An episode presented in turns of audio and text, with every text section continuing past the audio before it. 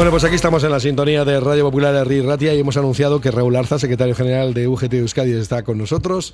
Raúl, ¿qué tal?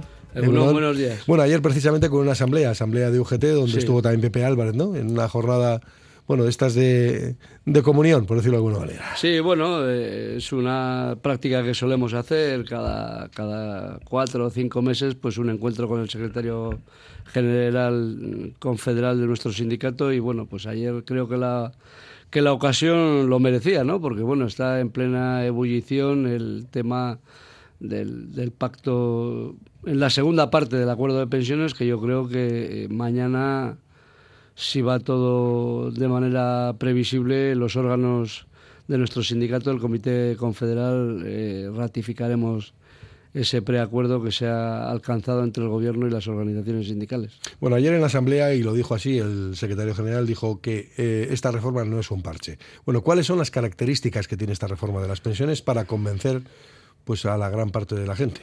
Bueno, yo creo que la, la, primera característica que tiene esta reforma y que viene a ser diferente a las demás es que es la primera reforma que de nuevo insiste en los ingresos, ¿no? Y no en el recorte. Hasta ahora siempre nos habíamos encontrado con reforma de pensiones que eh, se hacía de la manera más fácil, ¿no? Recortar las pensiones. Y en esta lo que se hace es aumentar los ingresos.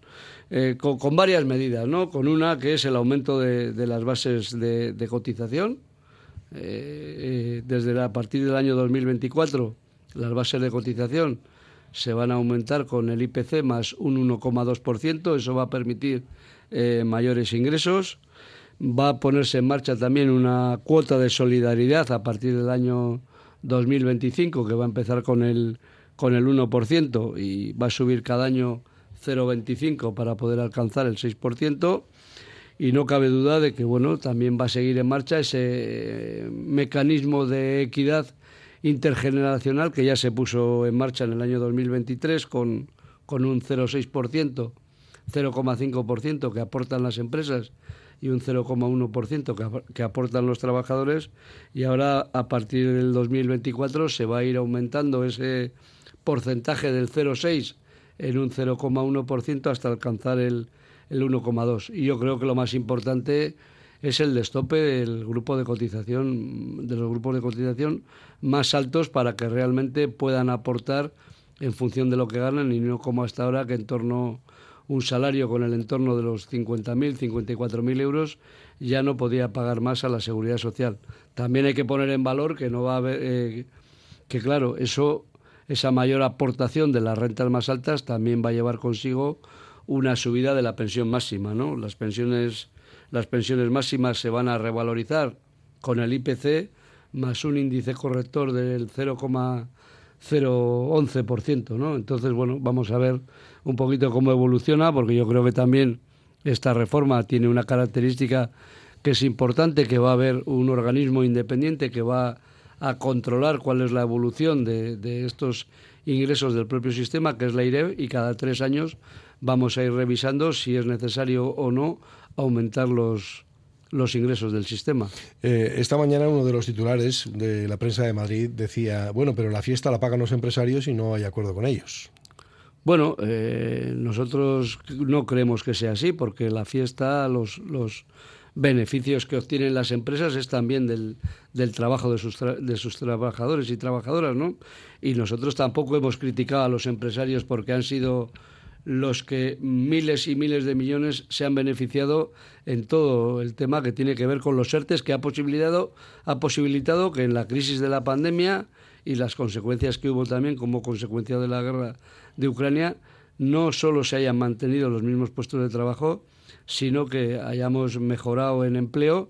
Y luego, claro, yo creo que muchas empresas están teniendo unos beneficios como nunca y nosotros lo que pedimos es eso, que se traslade y que hagan el esfuerzo que hicimos el resto durante la pandemia, permitiéndoles que sus trabajadores y sus trabajadoras estuvieran en ERTE, porque conviene recordar que las empresas en los ERTES no pagaban la seguridad social y los trabajadores que estaban en ERTE, que cobraban sus prestaciones de del desempleo, seguían cotizando. Luego yo creo que ese esfuerzo que hizo el conjunto de la sociedad para permitir a las empresas y los empresarios que mantuvieran esos puestos de trabajo, creo que ahora les toca a ellos revertir. Y además yo creo que esto es un proceso, eh, yo creo que desde la patronal se, se pone el foco como que esto es una reforma que va a impactar eh, desde el primer día eh, en los beneficios de las empresas. Y nosotros lo que queremos ver es que prácticamente todas las medidas estarían en vigor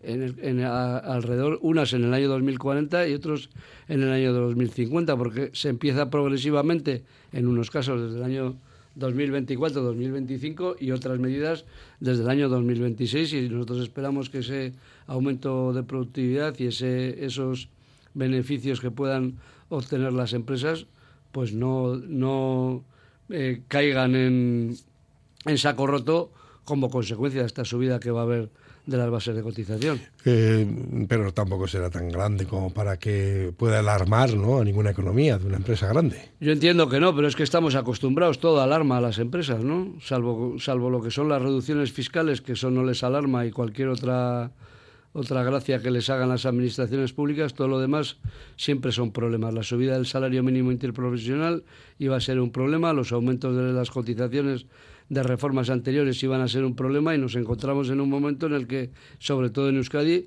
pues tenemos más empleo y las empresas no vemos que esto haya sido un lastre para su crecimiento y, el aumento de la productividad. Eh, tal y como ha dicho el propio ministro, eh, ministro Escribá, eh, ¿realmente con esta reforma de las pensiones se van cumpliendo los objetivos que se marcaron en el Pacto de Toledo en su día?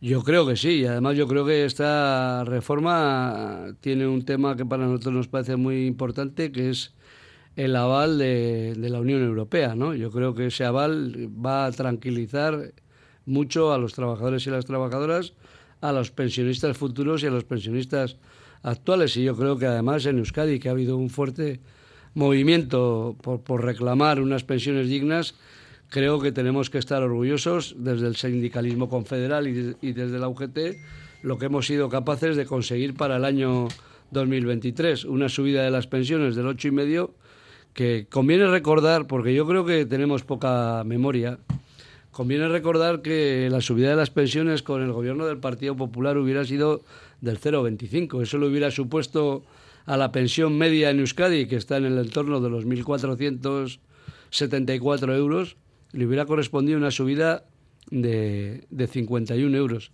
Y con esta subida del 8,5 le ha supuesto una subida de 1.754. Creo que las diferencias están claras y yo creo que aquí se demuestra que el sindicalismo confederal también resuelve los, los problemas de los pensionistas vascos. Bueno, ¿qué supondrá el destope de las cotizaciones, precisamente? Bueno, para nosotros va a suponer, eh, primero, un aumento de los ingresos. Nosotros, según los estudios que teníamos hecho, el destope de las, de las bases de cotización eh, podría suponer en el mejor de los casos en torno en el entorno de los 6.000 o 7.000 millones de euros más de recaudación, ¿no? Y luego, bueno, pues no tenía ningún sentido que aquellos que más ganan no aportaran, ¿no? Porque este es un sistema contributivo, ¿no? Que es muchas veces lo que decimos alguna parte del movimiento de pensionistas vascos que reclama pensiones mínimas y nosotros decimos que estamos de acuerdo en que las pensiones mínimas vayan a crecer, de hecho, en este acuerdo que vamos a firmar con el Gobierno hay un compromiso que para en el año 2027 las pensiones mínimas estén en el 60% del salario medio, con lo cual prácticamente en el año 2027 la pensión mínima va a estar acorde con el salario mínimo interprofesional y yo creo que tenemos que eh, poner en valor ese trabajo que venimos haciendo las organizaciones sindicales, tanto para mejorar las condiciones de los trabajadores y las trabajadoras que están en activo, como lo que tiene que ver con, la garantía de nuestro sistema de pensiones. Bueno, eh, antes ha mencionado precisamente ¿no? ese, ese buscar pensiones dignas. Ahora mismo hay un movimiento de pensionistas que está en un encierro de ayuno, precisamente, porque siguen haciendo, dicen que tampoco esta reforma de las pensiones va a satisfacer sus demandas, ¿no? Están hablando pues de pensiones de 1.080 euros como base, etcétera, ¿no? Bueno, nosotros insistir, ¿no? Yo creo que nosotros tenemos aquí una herramienta como puede ser la, renta de garantía de ingresos que se podría estudiar, complementar a aquellos pensionistas que, tienen una situación eh, más complicada desde el punto de vista económico, ¿no? Pero insistir que las pensiones que nos hemos dotado en nuestro país tienen que ver con las cotizaciones hechas, ¿no? Y nosotros no entendemos que gente que no ha cotizado lo suficiente, pues esté, esté demandando unas pensiones que tienen que ver, con, insisto, con la contributividad, ¿no?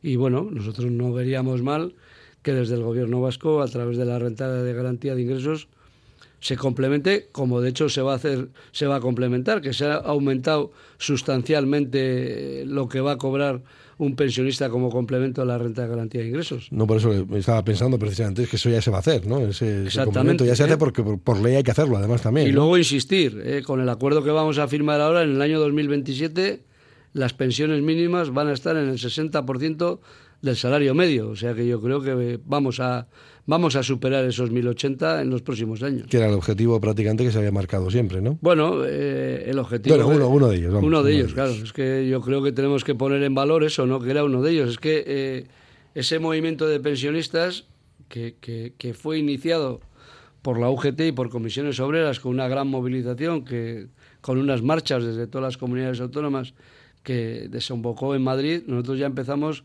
contra la retirada de, un mecanismo de subida que hacía imposible que las subidas, las subidas de nuestras pensiones fueran más allá del 0,25 y no cabe duda también la derogación del famoso factor de sostenibilidad, que en este caso lo que quería era bajar nuestras pensiones. Y creo que tenemos que poner en valor eso, que hemos conseguido que las pensiones suban por el IPC medio.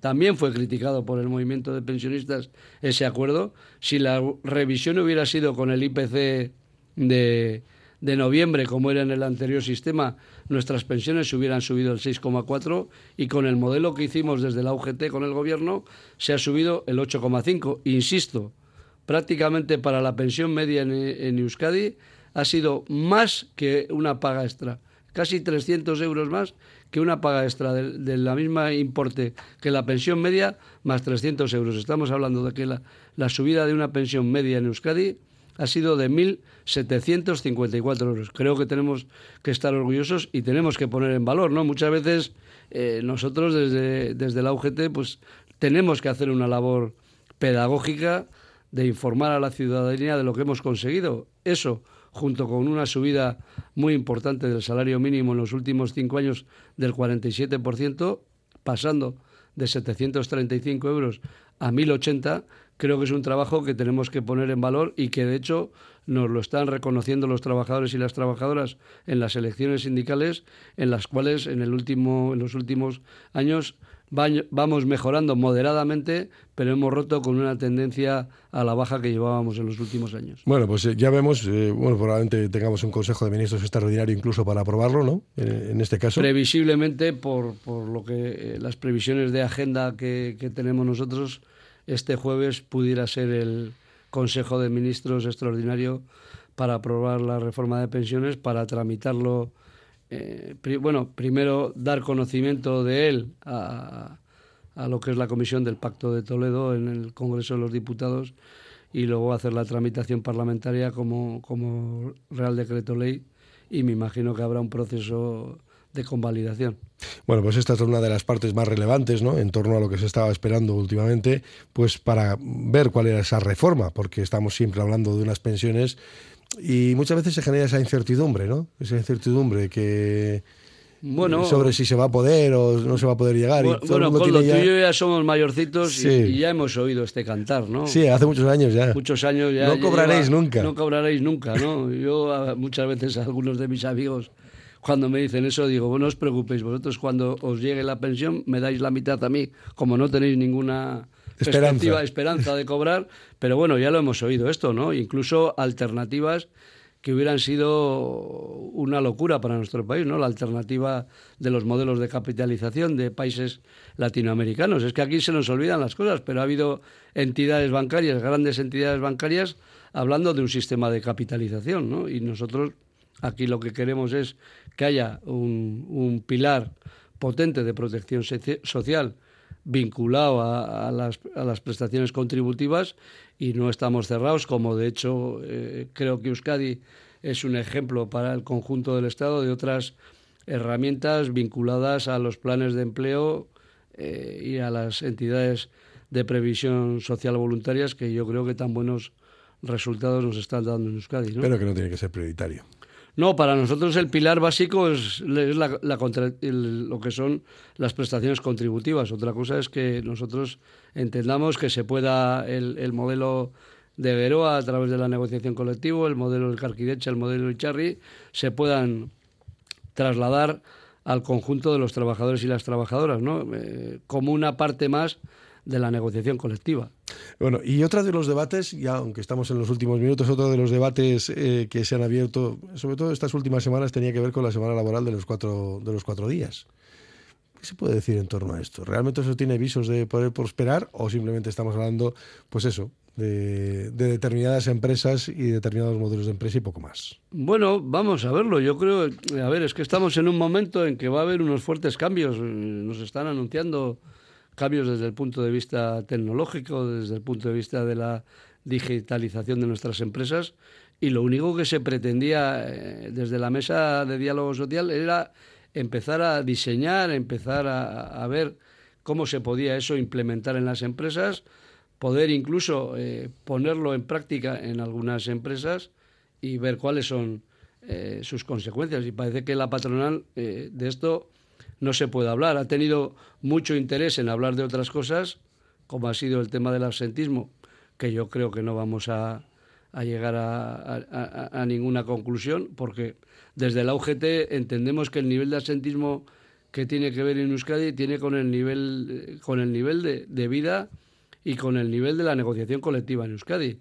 Si tenemos más permisos, si tenemos mayor, mayores complementos en la prestación de IT, pues no cabe duda de que igual tenemos un mayor asentismo, pero claro, no sé si ese es si el modelo de los empresarios vascos es el modelo de aquellos países que tienen menor asentismo, que creo que tienen poco que ver con nosotros, como son Rumanía, Bulgaria, Hungría, o nos queremos parecer a esos países que tienen más asentismo que nosotros, sustancialmente mayor, como pueden ser Noruega, Suecia, Finlandia, Dinamarca. No sé cuál es el modelo, es un modelo que me, que me, que me sorprende a mí, ¿no? Y en este caso no entendemos por qué la patronal no se puede abrir ni, ni, a, ni a hablar, ni a discutir, ni a hacer un diseño e implementar, como has dicho tú, en empresas. Nosotros somos conscientes de que es un tema complicado porque la mayoría de las empresas vascas son empresas de menos de 10 trabajadores, pero en su momento también nos parecía una, una utopía rebajar la jornada laboral a 35 horas y son muchas empresas las que ya están trabajando a 35 horas. Bueno, ya cualquiera que se le pregunte hace unos cuantos años, ¿no? El bajar de la jornada de seis días. Bueno, claro, es que, bueno, es que... Hay que tener memoria. Hay que tener memoria, ¿no? Pero yo creo que en este caso ni es que a nosotros nos ha sorprendido que veníamos trabajando eh, ese tema en, eh, en las reuniones preparatorias de, la mesa de la mesa de diálogo social para, para poner en marcha lo que es el plan de trabajo para el año 2023, en un grupo de innovación que era para debatir, para observar, ver las experiencias que se están produciendo en otros países, poder implementar eh, un decreto de, de, ayudas a esas empresas que pudieran eh, probar ese modelo y ver las consecuencias, si son posibles, como has dicho tú, extrapolar y a, otras empresas. Pero nos ha sorprendido la reacción por parte de la patronal porque estábamos hablando de eso, estábamos hablando también de cómo impacta el, el teletrabajo en las nuevas relaciones